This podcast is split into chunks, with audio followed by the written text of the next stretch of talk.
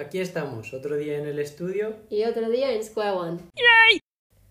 Hoy este episodio va a ser un poco especial porque vamos a probar una cosa nueva y es que vamos a grabar hoy un, bueno, este episodio eh, explicando un poco eh, las expectativas que tenemos sobre algo que vamos a hacer Chuso y yo mañana, que es eh, ir a una sesión de acupuntura y entonces habíamos pensado en grabar ahora antes de la sesión eh, lo que no sé lo que esperamos que ocurra y cómo creemos que va a ser y luego eh, una vez que lo hayamos hecho retomar eh, la grabación y pues contar realmente cómo ha sido y así vosotros bueno tanto vosotros como nosotros podremos pues contrastar a ver si acertamos o no Y ver el antes y el después, ¿no? Sí. Pues primero vamos a empezar hablando de qué es la acupuntura, que todo el mundo se imagina a una persona con agujas pinchadas, pero esa- esas agujas tienen un fin, obviamente, y es que la medicina tradicional china eh, dice que el cuerpo humano tiene 365 puntos a lo largo de todo el cuerpo y que ellos lo llaman meridianos. Entonces la acupuntura, eh, en plan, el fin de la acupuntura es equilibrar el flujo de energía o también llamada la fuerza vital que recorre esos medianos y eh, meridianos, perdón. Y esta energía se llama chi, que se utiliza mucho para muchis- muchísimas palabras relacionadas a, a, eh, hábitos o hábitos chinos como deportes y esas cosas. Y ¿Cómo te refieres a Tai Chi? eso, cosas así. Ah, y vale, de hecho la palabra vale. china. Sí, sí, sí. Vale, eso, que no sé, no son hábitos, Vale. pero No, sí, vale, no, es que no lo había pillado, vale, pero ahora lo entiendo. vale. Y entonces te insertan agujas en puntos específicos de estos meridianos para reequilibrar la energía. Entonces eh, es como una mentalidad o una idea un poco, bueno, un poco bastante diferente a lo que conocemos aquí en Europa, porque eh, para la medicina china un órgano no solo tiene su función de, de víscera de órgano, sino que también tiene una función energética, como, pues, no sé, como muy relacionado a los sentimientos o a los pensamientos y las emociones y también a mm, sintomatologías físicas. Por ejemplo, puedes tener un desorden del hígado, del riñón, de la tripa, de muchas cosas. Y entonces te, te pinchan con las agujas en meridianos específicos para volver a activar la energía que fluye por esas partes. Entonces es como al pinchar en ese punto, eh, lo que estás haciendo es volver a darle literalmente electricidad, energía a tu cuerpo para que ese órgano eh, pueda volver a estar en su funcionamiento correcto. Y cuando un órgano está en su funcionamiento, está haciendo su labor correctamente, que no está como perdiendo energía en otras cosas, los síntomas que tienes desaparecen. Porque la medicina china eh, piensa que los síntomas de una enfermedad eh, simplemente eh, son indicadores de qué meridiano te está fallando o qué órgano está eh, más debilitado u otro. Claro, que partes de ti no están funcionando, ¿no? Sí. ¿Ves? Entonces ellos interpretan eh, la síntoma como, eh, como una señal de alerta para que nosotros sepamos dónde está el fallo y poder pues ir a la raíz, que eso es algo que no hace la medicina en Europa, que ven a la... Al, es como que vemos la síntoma como la enfermedad, entonces Claro. tratamos la síntoma y en realidad, por ejemplo, un dolor de cabeza, es como que tomamos un ibuprofeno para quitar el dolor de cabeza, pero realmente no tienes un dolor de cabeza nada más, sino que el dolor de cabeza es un reflejo de algo bastante más interno y bastante más desequilibrado. Claro que la medicina que nosotros conocíamos o, o la que está más instaurada por aquí es, eh, es eso, es como tú has dicho, eh, básicamente vamos a tapar el Sí. síntoma y ya está, pero eso no evita que la raíz no siga floreciendo y que tus síntomas no vuelvan a reaparecer. De hecho, te suelen salir más en otros sitios, porque piensa que el meridiano eh, es como, imagínate una línea que va desde la cabeza, que pasa todo por la cara, eh, el pecho, la pierna, el brazo, hasta el pie. Entonces hay un buen trecho para que te puedan salir pues síntomas en otro sitio, que porque lo quites de la cabeza al final siempre tienes más. Es como si piensas en alguien que tiene una enfermedad crónica, como que tiene dolores de tripa, por ejemplo, ¿no? Pues al final sí tiene dolores de tripa, pero si hablas con esa persona seguro que tiene otras cosas, como dolor de cabeza o dolor de espalda o eh, yo qué sé, mil cosas. Claro, que ahora también lo piensas y normalmente los síntomas no vienen solos. No. Hay muchas veces que son concentrados o por lo menos somos conscientes de que solo están en un sitio, pero es muy probable que no vengan solos y puede que sea por este tipo de conexión o interconexión que hay dentro de nuestro cuerpo y no conocemos. Sí, porque hay muchas cosas que yo creo que nos hemos acostumbrado a como vivir con ello. Por ejemplo, yo siempre tengo mucho frío en las manos y en los pies y es como es muy típico que las personas digan, yo es que soy muy friolero pero y estamos muy acostumbrados a que digas, ah, es friolero y ya está. Pero realmente tener frío todo el tiempo no es algo natural, no es normal. Entonces, eso no es que sea una enfermedad ni algo súper grave, pero sí que es un desequilibrio que tienes eh, en el cuerpo. Puede ser por mil razones diferentes, ¿no? Pero al final es, es tu cuerpo diciéndote por qué tienes, como hazte la pregunta, ¿por qué tú siempre tienes frío y otra persona no? Bueno, que por cierto, ahora que esto es un, ¿Cómo es un approach? Eh, un enfrentamiento. Un, acercamiento, un acercamiento puede ser. Eh, bastante curioso porque has dicho el síntoma de las manos frías puede ser de mil cosas, pero realmente si nosotros vamos a analizarlo tampoco es de tantas. O sea, según dicen los chinos de los cuatro o cinco elementos. Sí, eso es verdad. Eh, no hay tan. no, es verdad. Viene de, de cosas muy lógicas que ya hablaremos más adelante pero es que me ha sorprendido, plan, creo que no te refería exactamente a eso porque... No, a ver, me refería a lo que tú has dicho, en plan, eh, lo que tú dices, la medicina china pues divide, eh, divide como el, el mundo, el, el, humano, todo en... No estoy 100% seguro si son cuatro o cinco grupos, una cosa así, pero es como tierra, agua, metal, agua, he dicho agua ya, fuego, sí, no sé, son cinco o seis o algo así. Pero dentro de cada grupo, eh, pues es lo que tú dices. Hay partes, ¿no? Sí, es como, eh, como la parte del metal está muy asociado al pulmón, por ejemplo. Entonces, pues una persona que tiene un desequilibrio en los pulmones, un desequilibrio energético en los pulmones, pues eh, tendrá ciertos síntomas. Es, mm. es, cierto, por ejemplo, la mano, los, el frío en las manos y en los pies, que es lo que yo siempre tengo, es un desequilibrio de la tierra, de la parte tierra. Que es del hígado, ¿no? Em, sí, no. vale, yo no, estoy, yo no, estoy, muy puesto en esto, es algo que me gusta y creo que me voy a ir metiendo poquito a poco, pero Emily de momento sabe algo más que yo. Sí, pero yo tampoco sé gran cosa. Mm, sé un poco más que tú, pero no sé muchísimo. Y ahora a mí me gustaría contar por qué hemos empezado en esto. Eh, yo quiero contar un poco mi experiencia. Venga, vale. Eh, yo tengo aquí una mujer que investiga mucho acerca de todos estos temas y que por, pues por su vida y cosas que le han pasado, pues ha tenido muchos problemas eh, en cuestión de físico. Sí. Eh, que le han hecho, pues, como que hasta cierto punto se ha encontrado frustrada y ha encontrado, ha tenido que seguir, por suerte ha seguido y la verdad que estamos bastante contentos de que haya seguido eh, su cabezonería la llevaba a un puerto y es que no encontraba de ninguna de las maneras eh, alguna solución para sus problemas. Eh, se puede decir que tenías problemas de digestivas y muchas migrañas, sobre todo. Y, y, entonces pues estábamos hartos ya de, sobre todo ella, más que yo, yo también lo sufría indirectamente, pero ella eh, buscando joder, remedios, siendo este médico, ahora este otro, ahora este especialista, ahora... No sé a cuántos digestivos he ido. mil movidas hasta que realmente dijo, mira, tío, yo me quiero poner bien, eh, esto no puede ser así, me han hecho mil mierdas, nadie me dice nada, aquí tiene que pasar algo.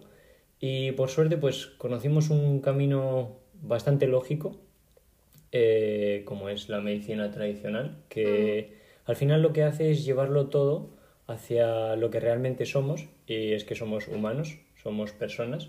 Y para mí una de las cosas que más sentido tiene en este tipo de medicina o este tipo de tratamientos es que tratan al ser humano como lo que es. Es un ser holístico, se podría decir. Sí, sí, tal cual. Que es como un todo.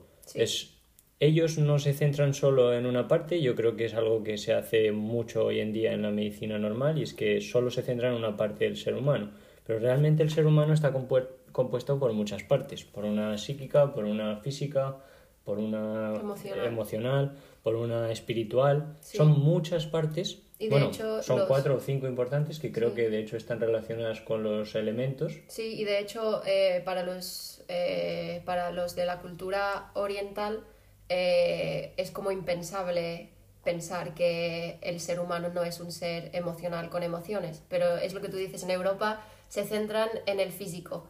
Y eh, esto de hecho me lo contó la mujer que nos hace la acupuntura, y es que en Europa eh, los médicos saben muchísimo y estudian muchísimo, pero se centran muchísimo en el nivel eh, químico del cuerpo. Por ejemplo, dentro del cuerpo, pues las reacciones químicas, el ser humano como química.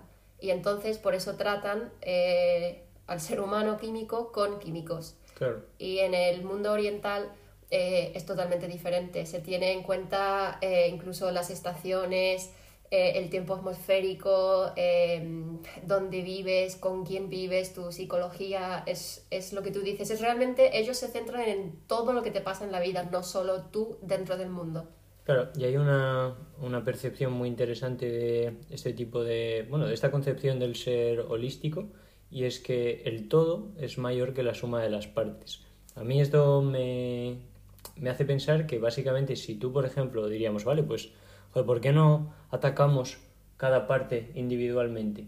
Es decir, yo qué sé, pues oye, mm, para el espiritual, yo qué sé, me voy a poner a meditar. Para lo químico, pues me voy a tomar químicos. Para la psique, pues voy a ver un psicólogo, ¿no? plan, voy a atacar todas estas partes de una en una.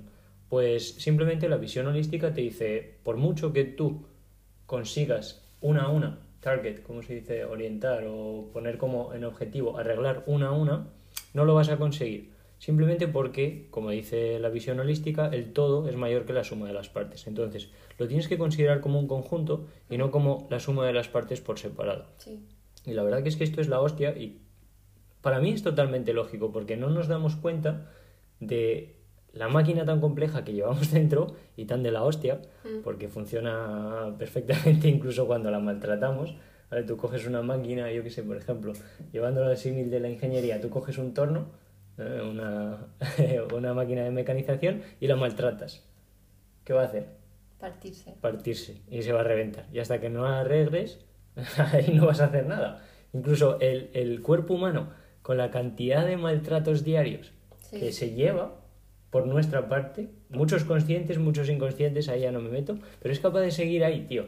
Sí, porque está constantemente autocurándose, por así decirlo, y yo creo que no nos damos cuenta, eso es algo que yo me he abierto muchísimo los ojos, y es que eh, nuestro cuerpo se cura solo, lo que pasa es que solo necesitamos darle el tiempo y las herramientas para que pueda hacerlo. Claro, eso es. Y por, es, es eso, por mucho que comamos mal, no hagamos ejercicio, dormimos mal, eh, salimos de fiesta, bebemos alcohol, fumamos, eh, yo que sé, mil cosas que hacemos siempre, pues aún así es capaz de seguir bastante, bastante normal si lo piensas. Hmm. Y una cosa curiosa también eh, relacionada con los, los de los síntomas y de seguir autocurándose es que mm, los síntomas eh, al final son pequeñas lucecitas que se encienden en el... ¿Cómo se llama donde conduces en el coche? Lo que se ve ahí. En el salpicadero pues es como que se te enciende una lucecita de que tienes un fallo con el motor. Entonces, claro, pues con el tiempo, si no se van tratando esos síntomas, te van saliendo más lucecitas, más lucecitas.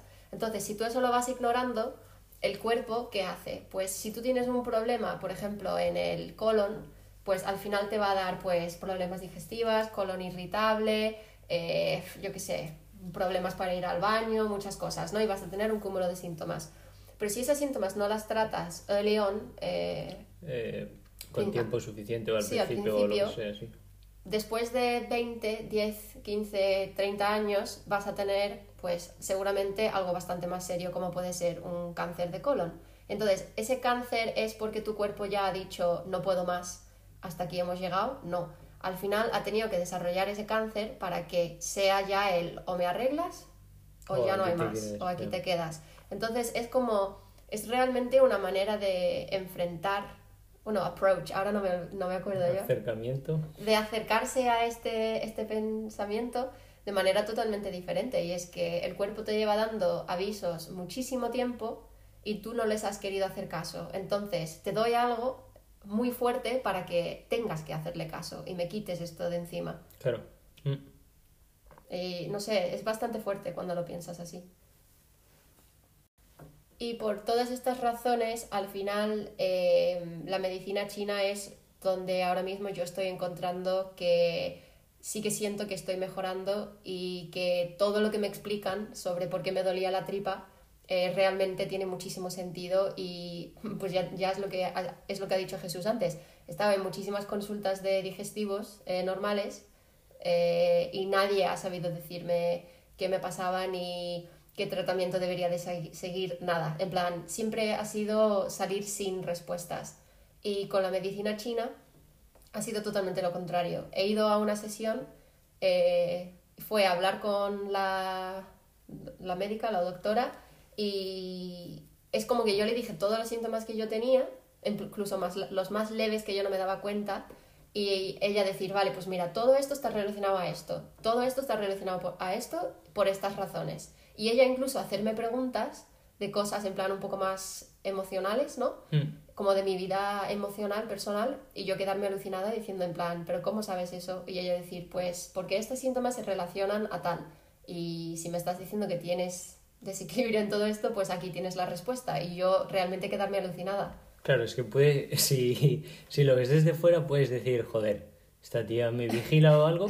En plan, puede sonar como muy escéptico, pero Claro. es lo que hemos dicho. Al final somos todo una relación de cosas que pasan dentro y todo nos afecta, ya sea el entorno, ya sea los colegas, ya sea las vivencias del día a día, las pasadas, incluso las futuras que nos puedan preocupar, que al final se, se expresan de alguna manera en nuestro interior.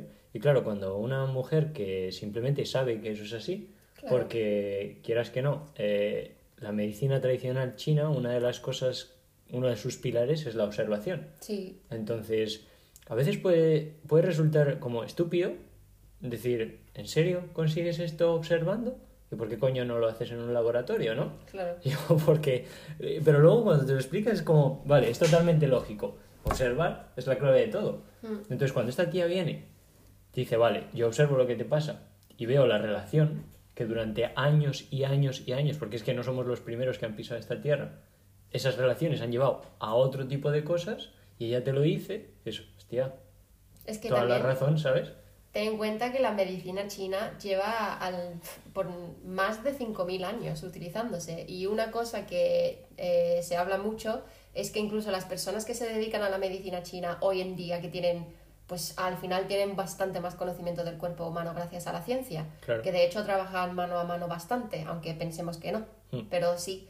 Y incluso para ellos es alucinante ver lo acertadísimos que estaban los, los chinos hace 5.000 años, porque no tenían estas máquinas para hacerte un TAC, ni para verte por dentro, ni para estudiarte la química de la sangre, ni, ¿sabes? No, sabía, no tenían los medios. Claro, que básicamente es solo lo, eran capaces de estudiar solo lo que reflejabas, de, Claro. en cierto modo, pero nada de lo interior. Y si ya eran capaces de no adivinar, porque no es adivinar, pero observar y ver Sí. tantas relaciones de esa manera, imagínate ahora, Claro, con y, todo lo que podemos hacer y estudiar acerca del cuerpo humano. Es que es muchísimo más brutal. es que no hay límite realmente.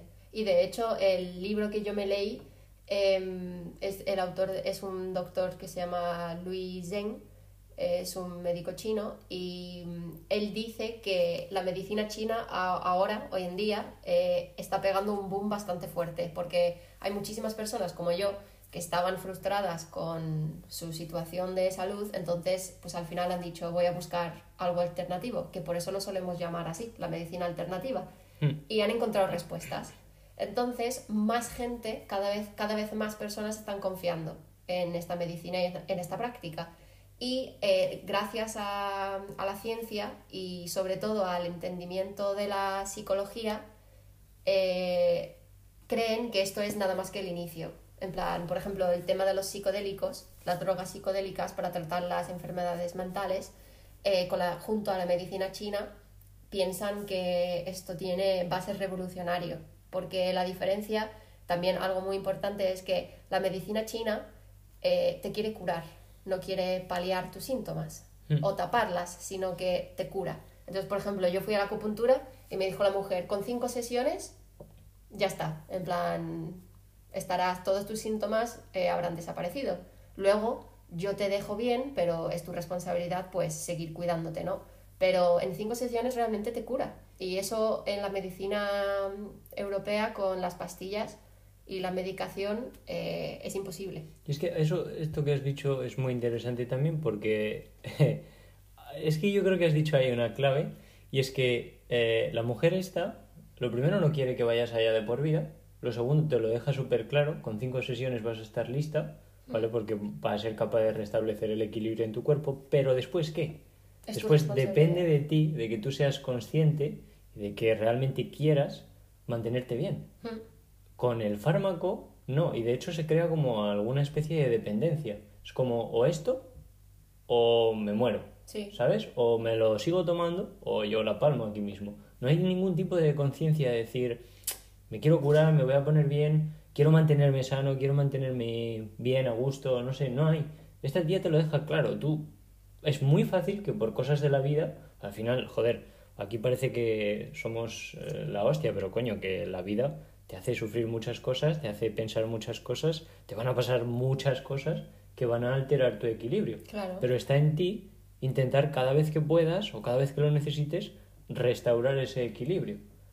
Con la medicina normal o la que nosotros hemos conocido, ese equilibrio, lo primero ni lo plantean y lo segundo, si lo plantean, es a través de una no conciencia o la ingesta de, yo que sé, fármacos o lo que sea. Es que no quiero endemoniarlo porque no es endemoniarlo, ¿sabes? No, no quiero decir que todo lo que hay ahí sea malo, No. pero simplemente es como que ese punto de vista de, oye, el equilibrio hay que intentar mantenerlo, mm, no se tiene en cuenta, ¿sabes?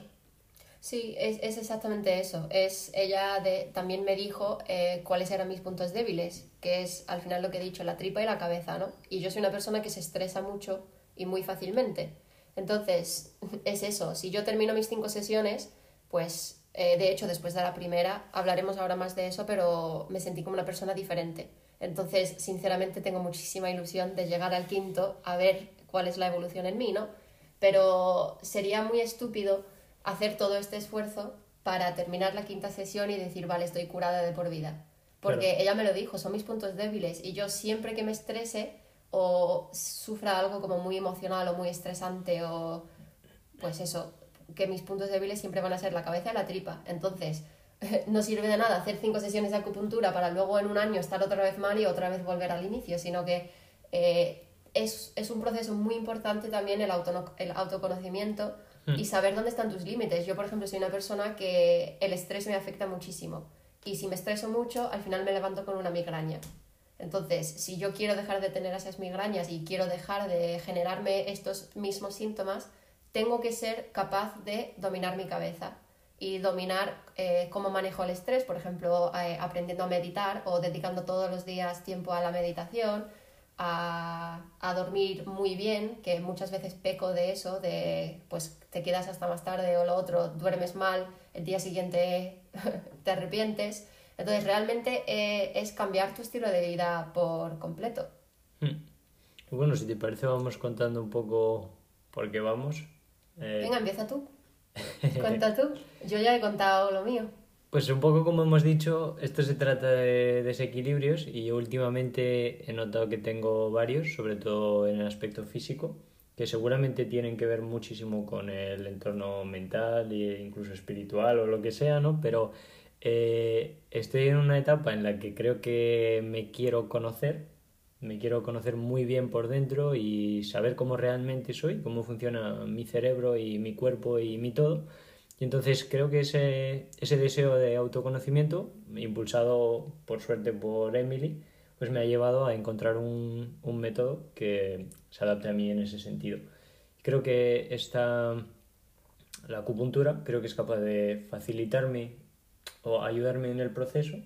Entonces yo tengo muchas ganas de ir por, por eso mismo, porque creo que va a ser como una ayuda en el camino, va en cierto modo a, Subir a- de nivel. Sí, a restablecer mi equilibrio, a ver dónde puedo flanquear, dónde están mis puntos débiles, incluso también dónde están mis fuertes y poder saber explotarlos. No sé, es como a intentar poner todo en orden, pero ya no como a veces hablo yo del cerebro y ordenar la estantería, no solo eso, sino ya en el cuerpo entero, ¿sabes? Y en todo lo que rodea el cuerpo. Entonces yo estoy en una etapa que por cosas de la vida pues me he dado cuenta de que estoy bastante agradecido de haber sido consciente de que tengo desequilibrios que como que me están frenando para seguir adelante y joder, pues se me ha abierto una puerta de la hostia que para mí tiene todo el sentido del mundo y que creo que me va a ayudar en eso. Yo tengo mucha ilusión de, de, ver cómo sale Chuso de la sesión, la verdad, porque yo soy un poco, bueno, él y yo somos un poco, no, muy, muy diferentes en este aspecto, porque yo soy la típica tía que con estas cosas se, se lanza a todo, ve todos los médicos, en plan, hace cualquier cosa, ¿no? Pero Chuso es una persona que desde los cinco años, eh, digo, que llevamos cinco años de relación y creo que le he visto pisar un médico una vez y un dentista una vez. Y las dos fueron porque estaba muy malito y ya era todo necesario. Entonces, que esté yendo a un acupunturista eh, por gusto, a mí se me hace súper extraño. Además, ¿qué te pasa a ti con las agujas? Sí, que la verdad que yo les tengo un poco de pánico. Creo que esto lo hablamos en el episodio de los tatuajes, que contamos un poco... Es que no hicimos ese episodio al final, el de los tatuajes. Ah, ¿no lo salta? Me cago en hecho spoiler. Eh, vale, vale, pues entonces no lo sabéis, pero sí le tengo bastante repudia a las agujas. No sé por qué, pero bueno, sí, por tratamientos que tenía en el pasado físicos con agujas y tal, que... Eran muy desagradables. Sí, no me hacían ninguna gracia. Entonces ahora es ver una aguja y casi caerme para atrás. Pero no sé por qué, con esto de la acupuntura como que lo estoy observando de un punto de vista diferente. Sé que son agujas, sé que van a entrar dentro de mi cuerpo y todo eso, pero como que no hay, no hay una barrera, ¿sabes? Mi cerebro como que está preparado, en cierto modo, luego igual llego allá y me, y me desplomo. No, no, creo. No creo. Pero es eso, es como que lo observo de, de forma diferente, ¿sabes? Mi amiga Sara, que está también muy metida en este mundo, eh, bueno, de hecho lo he descubierto un poco gracias a ella, pero em, ella me dijo lo mismo. El otro día hablando le conté que Chuso iba a ir a una sesión y su aprensión, ¿se dice? Aprehensión. aprensivo. Su aprensión acerca de ello decía que ella tiene exactamente lo mismo, que no puede pisar un médico, no puede ver una aguja, pero con la acupuntura eh, es como que simplemente no piensa que es una aguja, lo ve totalmente de una manera diferente. Es como que ella lo ve como un punto de activación que va a activar energía en tu cuerpo y no le da más vueltas. Entonces es curioso cómo podemos hacer como la, la separación de... Al final es algo que te pincha, pero no sé, es algo muy diferente. Hmm. Más otra cosa que quería comentar es que yo he sido, como ha dicho Emily, en cinco años pues he pisado un dentista por necesidad, porque ya es que un poco más y no podía ni cerrar la boca porque se me infectó una, una, muela. y las estaba pasando canutas. Y luego un doctor que no recuerdo ni para qué fue, pero bueno, que apenas voy ahí. Eh, también creo que es un poco por desconfianza. Sí. ¿Vale? Porque para mí, no sé, desde... Y no sé, de, he intentado pensar, sobre todo recientemente, de dónde coño me puede venir ese tipo de desconfianza. Porque digo, va, ¿Es de mi familia? Pues realmente de mi familia no, porque pues, han ido a médicos y todo eso. Son bastante normales. Sí, no sé, no, no, no puede venir de ahí, ¿sabes? Pero ¿de dónde coño me puede venir a mí la desconfianza en ese tipo de cosas? De nunca haber querido o nunca haberme puesto a mí mismo en esa situación de decir, oh, enseguida estoy mal o voy al médico, ¿sabes? Hay veces que he estado medio muriéndome de mal que lo estaba pasando y digo, yo no voy al médico, ¿sabes? Entonces es muy extraño que en mí salga, como ha dicho Emily, esa necesidad de decir, hostia, voy a ir a, a, claro, a un acupunturista, ¿sabes? Eh, creo que es porque he pasado por un... Una transición mental, ¿no? Sí, y de conciencia y de realmente ver el beneficio ahí, ¿sabes? Porque yo si no le veo el beneficio, porque yo qué sé, te acuerdas de cuando eres pequeño, te tomas la mítica pastilla y tal, en plan, vas al médico, te dicen sí que tienes una gripe, vale, te dan los cuatro medicamentos, al final esos medicamentos hacen una mierda. Lo que hace es, plan, de, de ponerte malo a ponerte bueno, lo que ha hecho es tu cuerpo, no el medicamento. Hmm. ¿Vale? tu cuerpo se ha puesto... Claro, porque es que eso es otra cosa. El medicamento no te cura, te elimina la síntoma. Entonces, si tú tienes gripe, y te tomas eh, un frenadol, el frenadol no te está quitando la, gripe, te está quitando la congestión nasal, te está quitando el dolor de cabeza, te está quitando la fiebre, entonces claro que te encuentras mejor porque estás eliminando todos esos síntomas, pero la fiebre la sigues teniendo y la fiebre... La gripe. Eso, perdón, la gripe la sigues teniendo y la gripe se va a eliminar cuando tu cuerpo lo elimine después de una semana, una semana y media y se recupere. Pero la pastilla no te, no te cura de la gripe. Claro, por eso digo, pues seguramente sea de que de toda la vida he sido una persona súper lógica. Eh, no, y digo, hostia, pues eh, puede venir de, de, por ahí. Pero no sé, bueno, ya más hablando de qué espero, eh, pues espero que no me duela. Un poquito sí te va a doler, porque, a ver, no es. No es dolor. Mira, esto es una, una cosa curiosa que siempre me acuerdo de cuando me tienen que pinchar, ¿vale? Y yo me leí un libro hace muchos años que se llama El mundo amarillo eh, y el autor se llama Alberto Espinosa. Tú conoces e-, ese, libro, ¿verdad? Y este libro lo escribió Alberto Espinosa eh, como eh, dando consejos, bueno, consejos no, sino afrontando el cáncer desde el punto de vista de paciente de cáncer. Y una de las cosas súper interesantes que decía era que em, tenemos una concepción de dolor que realmente nos lo hemos inventado el ser humano, porque realmente ¿qué es dolor, no? Es una sensación pues que no sientes siempre y que es algo desagradable. Pero él decía que una persona que, como era él con cáncer, que la habían pinchado ya tantísimas veces, que ya ni siquiera sentía dolor. Entonces él decía que cuando nos vayan a pinchar o nos vayan a hacer algo con una aguja, que realmente no nos van a hacer un gran daño, simplemente es una sensación que no estás acostumbrado a, a sentir. Entonces si lo, si lo piensas de esa manera, es como un pinchacito que ya está. Eh, que puede traer beneficio incluso. Claro, que no lo tenemos que afrontar en plan de eso es algo doloroso y me van a hacer daño, sino es una sensación diferente y será un segundillo y ya está. Y que no tienes por qué ponerte muy nervioso ni pasarlo mal, porque simplemente es la razón por la que te duele es porque no estás acostumbrado tampoco a ello. Hmm. Y siempre que me van a pinchar o algo, lo recuerdo. Y el día que me hicieron acupuntura también lo recordé. Y duele en algunos sitios, en plan, por ejemplo, en la cabeza no duele, pero a mí en el pie me dolió un poquito. Pero es como lo que te dije el otro día, es un pinchacito de menos de un segundillo y ya pues te olvidas. Yo. ¿Tú crees que te va a doler mucho?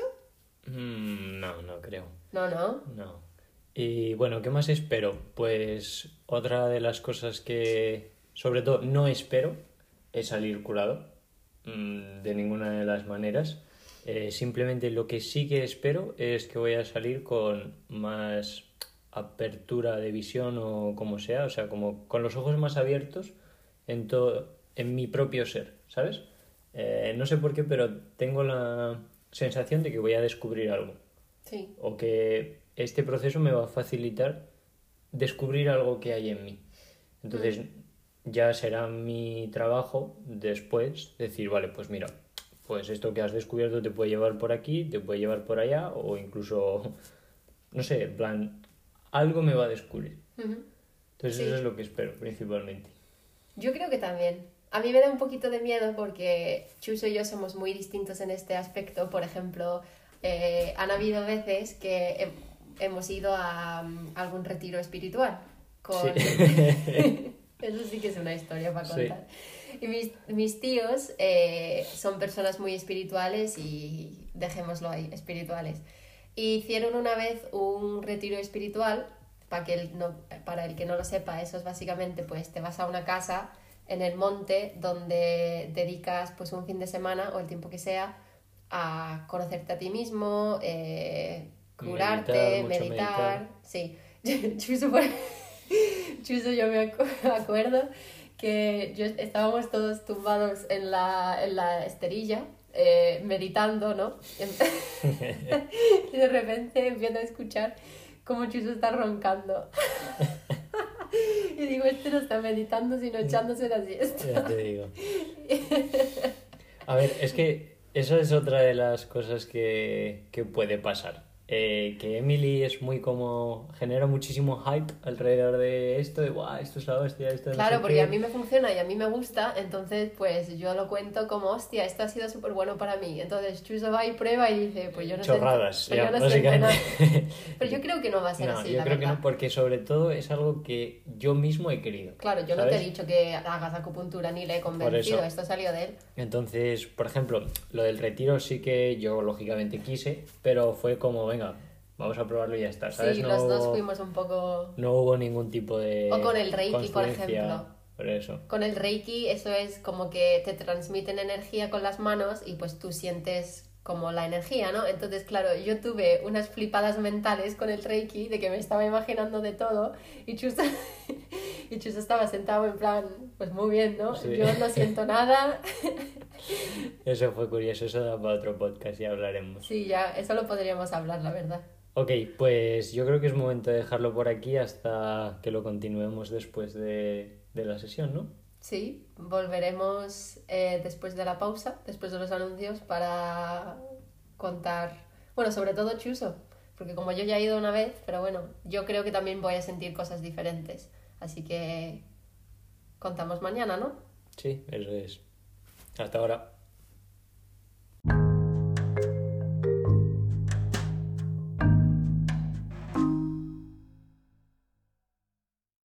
Bueno, aquí estamos para contar la segunda parte de la acupuntura, que al final hemos decidido grabar eh, la segunda parte al haber terminado todas las sesiones.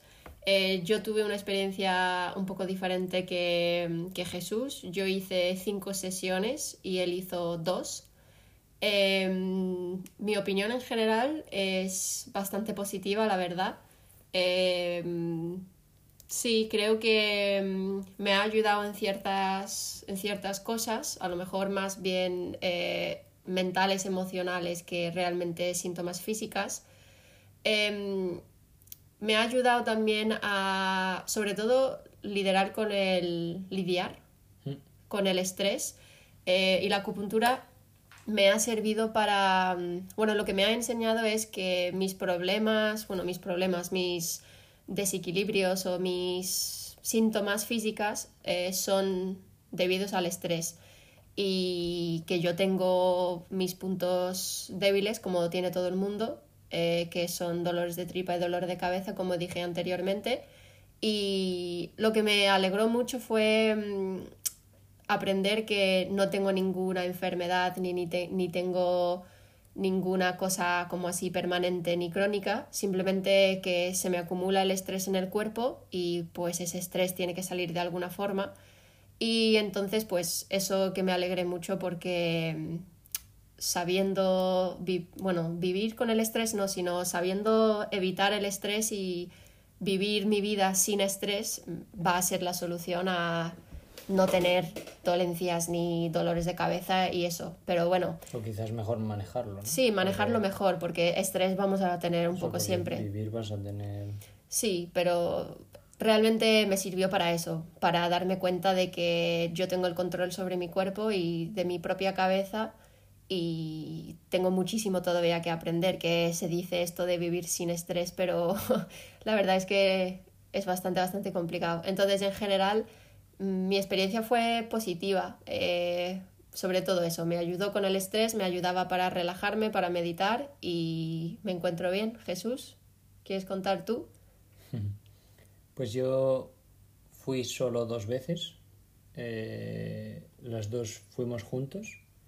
La primera sesión la empecé yo solo, a- aparte de Emily. O sea, ella esperó fuera y tal, y yo hablé con ella. Eh, después, la siguiente ya sí que nos la hicimos directamente juntos, ¿no? Ella fue los dos juntos. La primera vez tú hablaste con la acupunturista, te empezó, te puso la acupuntura y luego entré yo para aprovechar el tiempo y luego la segunda vez, como solo teníamos que hacerle una actualización de nuestros síntomas, nos puso las agujas a la vez. Vale, una cosa que sería interesante eh, comentar es cómo funciona, es decir, o sea, cómo fue nuestro proceso allí, más que otra cosa. Eh, yo, bueno, conocí a esta mujer a través de Emily y mi proceso fue, yo fui allí con ciertas cosas apuntadas para ser realista, porque eran cosas que me estaba dando cuenta durante, yo qué sé, estuve como una semana y media o dos semanas, rollo... Mm, Dándote cuenta, fijándote. Sí, fijándome eh, en cosas que digo, hostia, estas son las cosas de las que me quejo, pero que nunca apunto, pues coño, ahora me ha pasado, pues la voy a apuntar para que cuando llegue allá tenga algo que decirle.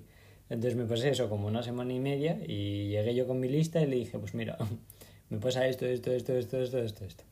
Vale, ella eh, es un poco diferente, no es un médico tradicional, ¿vale? Eh, la forma de evaluar es muy diferente, es un trato mucho más directo con el paciente, realmente se interesan por cosas que normalmente en un médico normal pues no se interesan, sinceramente, y eso está bastante bien.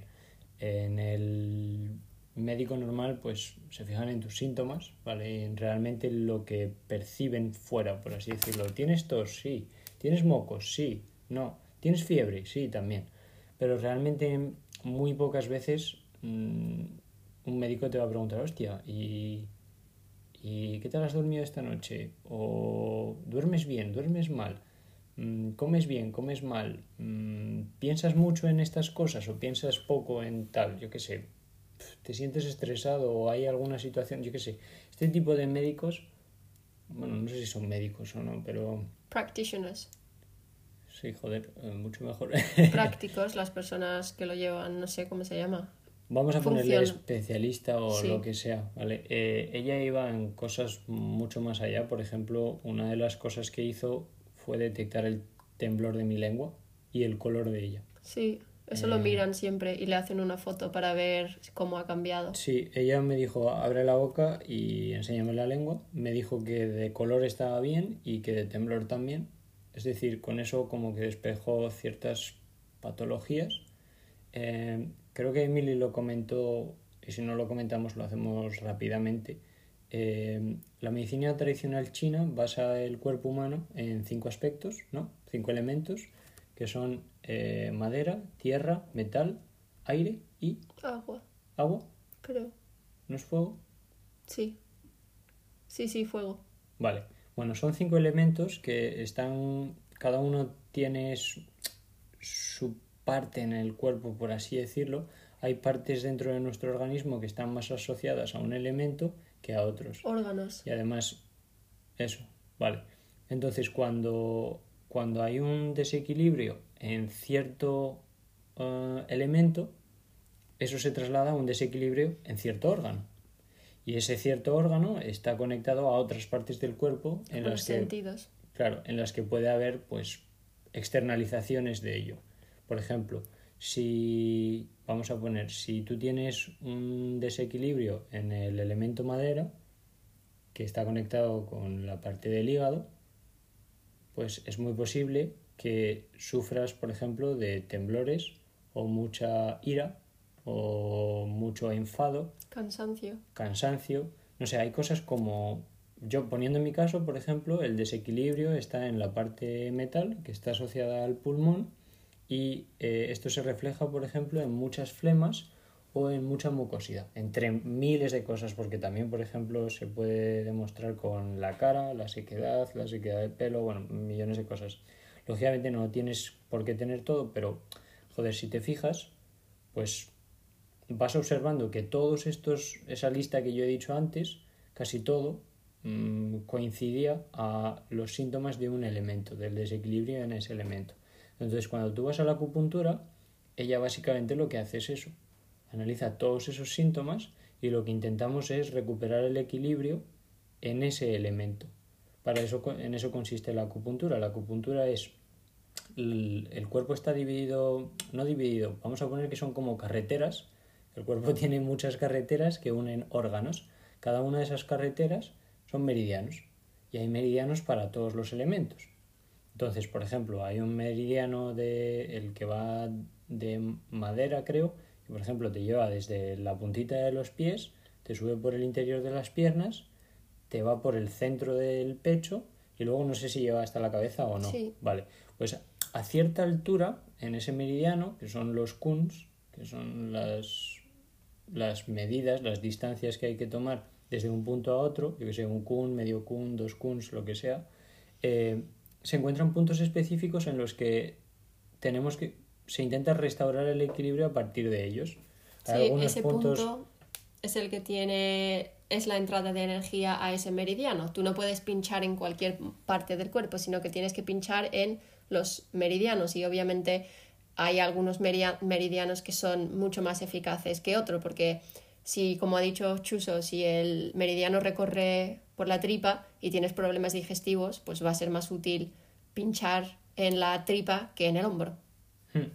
También hay puntos en los que no se puede pinchar cuando tienes cierto tipo de cosas. Yo Como la regla o si estás embarazada. Eso, hay puntos en los que se debe evitar pinchar. Yo realmente no tengo mucha, mucha idea de esto, pero bueno, algo... Sí, eso me pasó a mí. Me he informado. Y, y bueno, eso. Entonces, ya hablando de mi experiencia, yo fui pensando que tenía un desequilibrio en el pulmón, en el em, elemento metal, y si no recuerdo mal, ella lo que me diagnosticó, por así decirlo, era un desequilibrio en otro elemento que yo no pensaba. El estómago. Que era el elemento tierra. Entonces, eh, yo dije, bueno, pues realmente no tengo mucha idea de... O sea, tengo idea, pero joder, mm, la, la que ha estudiado, la que puede saber mucho más que yo, o que yo me esté dejando aspectos a tener en cuenta, es ella entonces, que esté considerando aspectos que yo me dejo en cuenta. Entonces, pues le hice un poco de caso, básicamente accedí, dijo, bueno, vamos a intentar retomar el equilibrio en ese elemento. También fue un poco diferente porque yo sufría dos cosas, por así decirlo. Una era el desequilibrio puro del pulmón, que era que tengo mucha mucosidad o mucha flema en general, muchos estornudos pero también eh, llegué ahí con otro, otra cosa que quería mejorar y era la, la concentración, porque me notaba muy disperso. Entonces yo creo que no es, porque ahora recapacitándolo te digo, pues realmente igual no me hizo nada, porque siendo sincero, a día de hoy sigo teniendo bastantes mocos y o sea, bastante mucosidad en general. Pero yo creo que de las dos partes en las que nos podíamos centrar, que era el, metal y la tierra, nos enfocamos mucho más en la tierra, es decir, en aumentar la capacidad de volver a concentrar y todo eso, que en lo que es quitar la mucosidad o ese tipo de cosas. Entonces, pensándolo así, yo creo que sí que tiene... Eh, he sufrido un gran cambio, aunque no sé si del todo es atribuible a esto, porque he hecho mucho trabajo últimamente. Entonces, creo que más bien ha sido como un empujoncito más dentro de ese progreso que directamente, oh, estoy así hoy por, por esto, ¿sabes? Lo que sí que estoy seguro, y eso sí que me ha servido, es que me ha hecho ser consciente de que realmente el trabajo a la hora de ponerse bien es de cada uno. Tanto Emily como yo últimamente hemos absorbido, eh, perdón, observado que una de las cosas que prima en, en la salud pública, privada o la salud tal y como la conocemos ahora, es decir, el sistema sanitario que conocemos y el más común entre ellos, eh, en lo que prima ahí son los, los atajos, los shortcuts. Y otra de las cosas que prima es matar al mensajero, que se dice. Es una cosa que me pareció muy curiosa de un libro que leí de Emily, y es que los síntomas son mensajeros nos intentan decir algo que siente nuestro cuerpo y hoy en día lo que hacemos es constantemente matarlos. Es decir, vamos a tomar un antibiótico para matar tal cosa, vamos a tomar un analgésico para matar tal cosa, un antiinflamatorio para tal cosa. Y si lo piensas así, es macho, tu cuerpo te está intentando comunicar cosas, hazle caso, coño, porque si no, si no le haces caso, es como tú ves la casa ardiendo no haces caso, pues lo que va a pasar es que la casa se va a terminar de quemar. El cuerpo es exactamente igual. Entonces, una de las cosas que nosotros hemos observado en, el sistema que conocemos con el que hemos nacido es eso y por eso estamos tan, no a disgusto, pero nos ha servido para abrir los ojos hacia otro tipo de cosas. Entonces, otra de las cosas por las que estoy agradecido es darme cuenta de que realmente yo tengo la capacidad de ponerme bien yo solo. Hay veces que se llega a un punto en el que, joder, el cuerpo necesita una ayuda externa, como desde luego pueden ser los, los alimentos, por ejemplo, pero, O las plantas. o las plantas, pero en general tenemos un sistema inmunológico y tenemos un cuerpo, coño, que sabe funcionar él solito. E incluso con todo lo que lo maltratamos, nos mantiene vivos. Así que simplemente si le hacemos un poquito de caso, joder, vamos a estar bastante bien. Entonces, ya para terminar mi monólogo, como digo, eh, en cuanto a la sesión de acupuntura, pues quizás no pueda estar del todo tan contento porque he dicho, hostia, también esa visión de atajo, quizás aquí no la he conseguido, ¿sabes? Es eh, como que llevo un lastre de, "Oh, pero es que cuando yo me tomaba un medicamento me ponía bien, por así decirlo, ¿no? Estaba tres días y estaba bien. Quizás con esto yo sigo un poco con esa idea pasada y por eso no estoy tan contento, pero realmente la experiencia en general ha sido bastante buena. Sobre todo por el cambio mental que estoy sufriendo y estoy bastante agradecido por ello. Entonces tenía bastantes ganas de probarlo, mm, no he tenido para nada una experiencia mala y sí que la recomiendo. Sí, yo más o menos igual. Yo eh, creo que sobre todo lo que nos ha ayudado, bueno, a mí por lo menos, lo que me ha ayudado la acupuntura es, eh, ha sido útil para generarme realmente, ha sido, realmente no ha sido un cambio, eh, ¿cómo se dice? Lento como transicional, sino que ha sido un cambio realmente muy bruto, porque yo he sido una persona que ha estado realmente toda su vida muy mala, muy malita, con una cosa y con otra, y ahora, eh, de noche a la mañana con el libro de la medicina china y meterme en la acupuntura, fue realmente un cambio muy rápido y muy brusco eh, para darme cuenta de que todas estas cosas que estaba haciendo yo anteriormente no eran necesarias. En plan, si tú veías la, el cuarto de baño, eh, era una farmacia. Yo tenía ahí medicamentos para todo y más. Y mínimo dolor de cabeza me tomaba un ibuprofeno. Mm, Tenía migraña, me metía un pedazo de rizatriptán. Eh, tenía ganas de vomitar, me tomaba un primperán. Es que dime qué, qué te pasa y te digo qué medicamento te tienes que tomar. Es literalmente así de fuerte. Y me acuerdo de veces que yo tenía una migraña y le decía a Jesús, por favor, llévame a la farmacia que me estoy muriendo. Y me dejaba 30 pavos en un rizatriptán, me lo tomaba y se me quitaba la migraña. Ahora yo pienso en tomarme un rizatriptán y sinceramente me da hasta miedo. Eh, Y es lo que hablábamos de matar al mensajero. sí, Y tu cuerpo te está intentando decir algo y si tú lo estás matando, Sí. no estás curando para nada el problema. Es que no estás haciendo ni puto caso. Hablando Y de mal. hecho, eso es lo que yo hacía, no hacer caso, porque no es normal que cada semana tengas una migraña, en plan, y una jaqueca y un dolor de cabeza. Es decir, yo no tengo, bueno, toca madera, yo no tengo ningún tumor, ni, ni, ni tengo ningún problema muy grave en el cerebro, ni tengo nada. Entonces dices, vale, todas las semanas estoy teniendo una migraña. ¿Por qué? Pues tomando un rizatriptán, desde luego que no voy a averiguar qué pasa en mi, en mi cuerpo. Y estoy muy, muy, muy, muy agradecida de la razón que haya sido por la que hayamos tomado este camino, pero estoy muy, muy, muy agradecida porque, bueno, puedo decir que en el 2021, a día de hoy, no me he tomado ninguna pastilla química. Y eso para mí, a ver, suena así un poco raro, pero eso para mí es raro, porque antes era lo más mínimo, eh, me tomaba algo. Ahora cuando me da una migraña, pues hago meditaciones, eh, me pongo una meditación guiada para dolores de cabeza o para tensión, tengo una bolsa eh, de semillas y plantas calientes que me la pongo en la frente, eh, Es que duchas calientes. te- pero es que ya directamente no llegas hasta ese punto. No, Tú tú eres capaz de...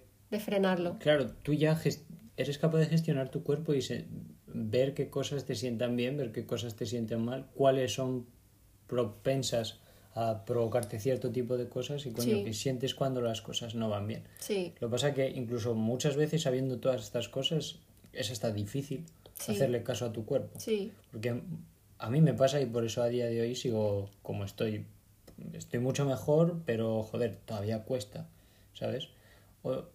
otra cosa que yo quería decir es que muchas veces nos, nosotros dos somos jóvenes, pero se ve mucha gente mayor que piensa, no que piensa, sino que dice, vamos, yo tengo esto y tengo esto de por vida. ¿vale? Yo que sé, a mí me duele tal cosa o mm, yo que sé, yo vivo con, vivo con dolor de cabeza. ¿Sabes? O vivo con... Con alergia, una persona que tiene alergia vive toda su vida con alergia. Lo mismo, hay, hay muchas cosas que estamos, pensamos que son crónicas y directamente las aceptamos, es como son parte de nuestra vida y realmente no. El cuerpo es capaz de funcionar a pleno rendimiento y a buen rendimiento, rollo, sin problemas, si tú lo tratas bien y si tú le haces caso. Mm, lo normal no es, es como el coche, joder, el coche lo normal es que funcione bien. Si funciona mal, tú lo llevas al mecánico y lo arreglas. ¿vale? Y eso, tú no vas con el coche, tú no vas, no te falta una rueda en el coche toda la vida, no vas con tres ruedas, llevas las cuatro. Pues con el cuerpo es lo mismo, lo que pasa que parece que en nuestro cuerpo llevar el coche con tres ruedas es normal. Es aceptable. En plan, ¿qué más da? Mi coche tiene tres ruedas y ya está. Pues hmm. no. Tu coche tiene que tener cuatro y con cuatro funciona de puta madre. Lo que pasa es que no somos conscientes de eso tampoco. Sí, eso es otra cosa por la que yo lo, lo pasé muy mal anterior, bueno, antiguamente, pero bueno, anteriormente, porque es que no sé cuántas veces habré estado en médicos, en consultas, en urgencias, incluso me saqué un seguro privado para poder ir a especialistas digestivas, porque yo pensé que era intolerante a la lactosa, intolerante a, a, las proteínas de la leche, pensé que era celíaca. Eh, y claro, vas al médico y te dicen, ah, ¿te sienta mal el gluten? Pues ya está, serás, no eres celíaca, pero serás insensible, no puedes volver a tomar gluten eh, ¿Te sientas mal la lactosa? Pues no la tomes, que los humanos no necesitamos la, leche. Entonces, a mí ningún médico nunca jamás me dijo, ah, no te preocupes, vamos a, a, solucionar esto que vas a volver a poder comer normal, sino toda mi vida me habían dicho, recorta esto, no comas esto, no hagas esto, no puedes comer lo otro, tómate esta pastilla, nunca más vas a volver a poder tener una tripa normal. Y incluso con 23 años eso es muy, muy, muy, muy, muy frustrante y es que llegas al punto en el que dices, hazme cualquier cosa que quiero estar bien. Y ahora, a día de hoy, eh, la verdad es que creo que no soy consciente de la suerte que he tenido por conocer estas cosas porque te digo que hoy mismo me he metido un pedazo de helado de, vamos, de dulce de leche, de azúcar, de de leche de, de vaca incluso en un cono, que eso los celíacos no lo pueden, no lo pueden tomar. Y no he tenido, vamos, no he tenido ni hinchazón de tripa, ni he tenido dolor de tripa, ni he tenido dolor de cabeza, ni he tenido nada. Pero si no hubiera conocido estas cosas, pues no me hubiera podido tomar el helado directamente y se lo hubiera tomado Chuso él solo. Entonces, la verdad es que esto puedo decir sin ser exagerada que realmente me ha cambiado la vida entera. Y Creo que hay muchas personas que a lo mejor se pueden sentir en la misma situación que me he sentido yo con cualquier cosa, con ansiedad, con depresión, con dolores de cabeza, eh, dolores de tripa, problemas de piel, cualquier cosa. Y es muy difícil encontrar a alguien que te diga, pues tengo la solución. Y me gustaría animar a cualquier persona que se puede sentir identificado que, que busque y que busque y que rebusque porque sí que hay soluciones y cuando realmente te quieres poner bien y sobre todo haces el esfuerzo y, ¿cómo se dice? La voluntad, tienes la voluntad de hacerlo, eh, lo puedes hacer. y una recomendación que yo daría, esto de buscar y buscar y buscar, empieza a buscar por tu cuerpo y empieza a buscar por tu vida, por los agentes que puedan estar presentes en tu vida. No empieces a buscar soluciones fuera, sino empieza por decir, hostia, voy a analizarme un poquito, voy a ver qué me pasa, voy a ver qué puede ser el detonante de esta cosa. Yo que sé, imagínate que tienes dolores de cabeza frecuentes, pues imagínate, bueno, no imagínate, sino cuando te venga uno, analiza un poquito hacia atrás.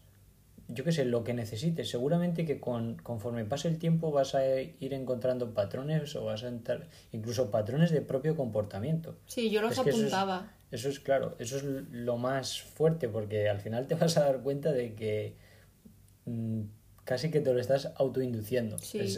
a, veces no, ¿vale? Pero hay muchas veces que somos nosotros y nuestro propio cerebro es como tenemos ahí una riña, una disputa por ejemplo, a Emily le pasaba. Emily hoy en día puede comer cualquier cosa de trigo. Hemos de decir también que la calidad de los alimentos que comemos hoy en día es mucho mejor a los que comíamos hace un año, pero al fin y al cabo sigue siendo trigo, por ejemplo. Y Emily yo recuerdo que es que ya vamos a poner pasta sin gluten. Comíamos pasta sin gluten, yo tuve que cambiar toda mi dieta por Emily que no hay ningún problema, pero fue real. O sea, yo cambié mi dieta y dejé de comer pan y dejé de comer cosas con trigo. No había nada de gluten en casa, porque cuando una persona es celíaca en casa no puede haber nada de gluten porque se contamina lo demás. Entonces el pobrecito Jesús, bueno, le vino bien porque dejó de comer ciertas cosas que no eran tan buenas, pero sí que es verdad que tuvo que cambiar totalmente sus hábitos. Pero la cosa es que incluso con eso en casa y alguien habiéndole dicho eres, no eres celíaca, pero eres eh, alérgica o lo que sea, eh, incluso con eso se le hinchaba la tripa después de comer y se sentía mal. Y no sabía por qué. Y claro, y decías, pero ¿y ahora qué cojones puede ser? Si es que todo lo que podía ser relacionado a la tripa, es decir, las intolerancias, no comías ni leche ni tomabas gluten. Mm. Entonces dices, ¿dónde? Y hoy en día comes bueno, la leche porque... Bueno, pero comes yogures. Sí, sí, yogur y helado de vez en cuando sí. Claro, y, queso también. Y claro, el lácteos en general comes bastantes. Y, y panes, trigos. Como todo. Pastas. De todo. Mm, como peor que tú ahora. Eso es lo gracioso, que yo ahora... Eh, puedo ir al supermercado, a ver que no lo hago muy a menudo, pero si se me antoja un sneakers, me lo como y sí que es verdad que luego te sientes un poco mal, pero porque es una bomba de azúcar y mala, pero que, no me pasa nada. Y ahora Jesús es el que dice, no, no, yo eso no me lo como. bueno, pues eso, que queremos, esperamos que os haya servido nuestro punto de vista. Creo que puede ser un poco diferente a lo que estamos actualmente acostumbrados a escuchar. Nosotros también tenemos todavía mucho que aprender y mucho que probar y fallar y, y probar y descartar pero hemos notado realmente un cambio muy, muy grande en cuanto a nuestra salud, eh, nuestro físico y nuestro, ¿cómo se llama? Psique. Sí, nuestro psique. Y nuestro psique. Em, entonces, bueno, pues... Se me acaba de ocurrir que podemos hacer un día, bueno, quizás lo tenga que explicar yo la mayoría, pero ¿El qué? Eh, de la bioenergética de los alimentos. Ah, sí, esa es la nueva pasión de Chuso. Tenemos un, eh, un póster en la cocina que nos regaló un, un amigo de la familia, eh, que es precisamente eso, de la bio... ¿Cómo es? Bio... Energética de los alimentos. Eh, yo creo que podría ser bastante interesante relacionarlo con todo esto de la medicina. Bueno, es que, coño, tiene, tiene, relación con la medicina tradicional china y de hecho es la bioenergética observada desde la medicina tradicional china. Así que, así que un poco hilando con la acupuntura, yo creo que podemos hacer un podcast de ello. Sí. Y yo creo que mucha gente se puede sorprender de decir, hostia, los alimentos. Los alimentos no solo sirven para decir qué buenos están, ¿sabes? Sino que tienen una función. Una función en nuestro cuerpo y entran de una manera, porque la función la sabemos todos, que es aportarnos energía. Bueno, todos. Bueno, sí, pero comemos para aportarnos energía, lo que pasa es que se nos olvida. Eh, pero además hay más cosas que podemos hablar en el, en el... La bioener para hacer un, una pequeño, pequeño, pequeño introducción, la bioenergética de los alimentos es eh, básicamente que cada alimento tiene ciertas propiedades y tu cuerpo, eh, los por ejemplo, los antojos de la comida, los antojos que te entran, dices tú, tengo unas ganas que flipas de comer manzanas verdes o, joder, qué, ganas tengo de fresas, tengo muchísimas ganas de fresas y es como que estás fantaseando con fresas. Pues no es que tus ganas de comer fresas sea por nada, de, nada así espontáneo, sino tu cuerpo necesita las fresas porque eh, te los está pidiendo porque las fresas tienen una función que tu cuerpo a lo mejor necesita en ese momento. Y muchas más cosas que Jesús lo explicará en el siguiente, eh, bueno, en, un siguiente episodio. y nada, solo quería terminar diciendo que esto es un punto de vista un poco diferente y que no estamos diciendo que si cualquier persona tiene una enfermedad que se lo ha autoprovocado y que es todo su cabeza, que es desde luego no pensamos eso, sino que mm, vivimos en una sociedad donde eh, la forma de vivir, la forma de criar, de educar y de vivir la vida en general tiene muchísimo que ver en cómo enfermamos y por qué enfermamos. No estoy, en ningún momento hemos querido decir que si tienes depresión o ansiedad te lo has autoprovocado, sino que muchos factores externos por cómo es la sociedad hoy en día em, y cómo, cómo, vivimos dentro de esa sociedad y la poca información y educación que recibimos a lo largo de nuestras vidas sobre nuestro propio cuerpo eh, tienen una influencia muy grande en las enfermedades. Y eso, que si alguien tiene alguna pregunta que, que, nos habléis, que como podéis ver, este tema nos gusta mucho. Eso es. ¿Algo más que añadir? Nada. Pues esperamos que os haya gustado. Esto ha sido todo por hoy. Ya sabéis que cualquier cosita podéis escribirnos por Instagram en square one barra baja con doble n. Eh, ahí os leemos y nada, hasta la próxima semana. Hasta la próxima. Chao. Chao.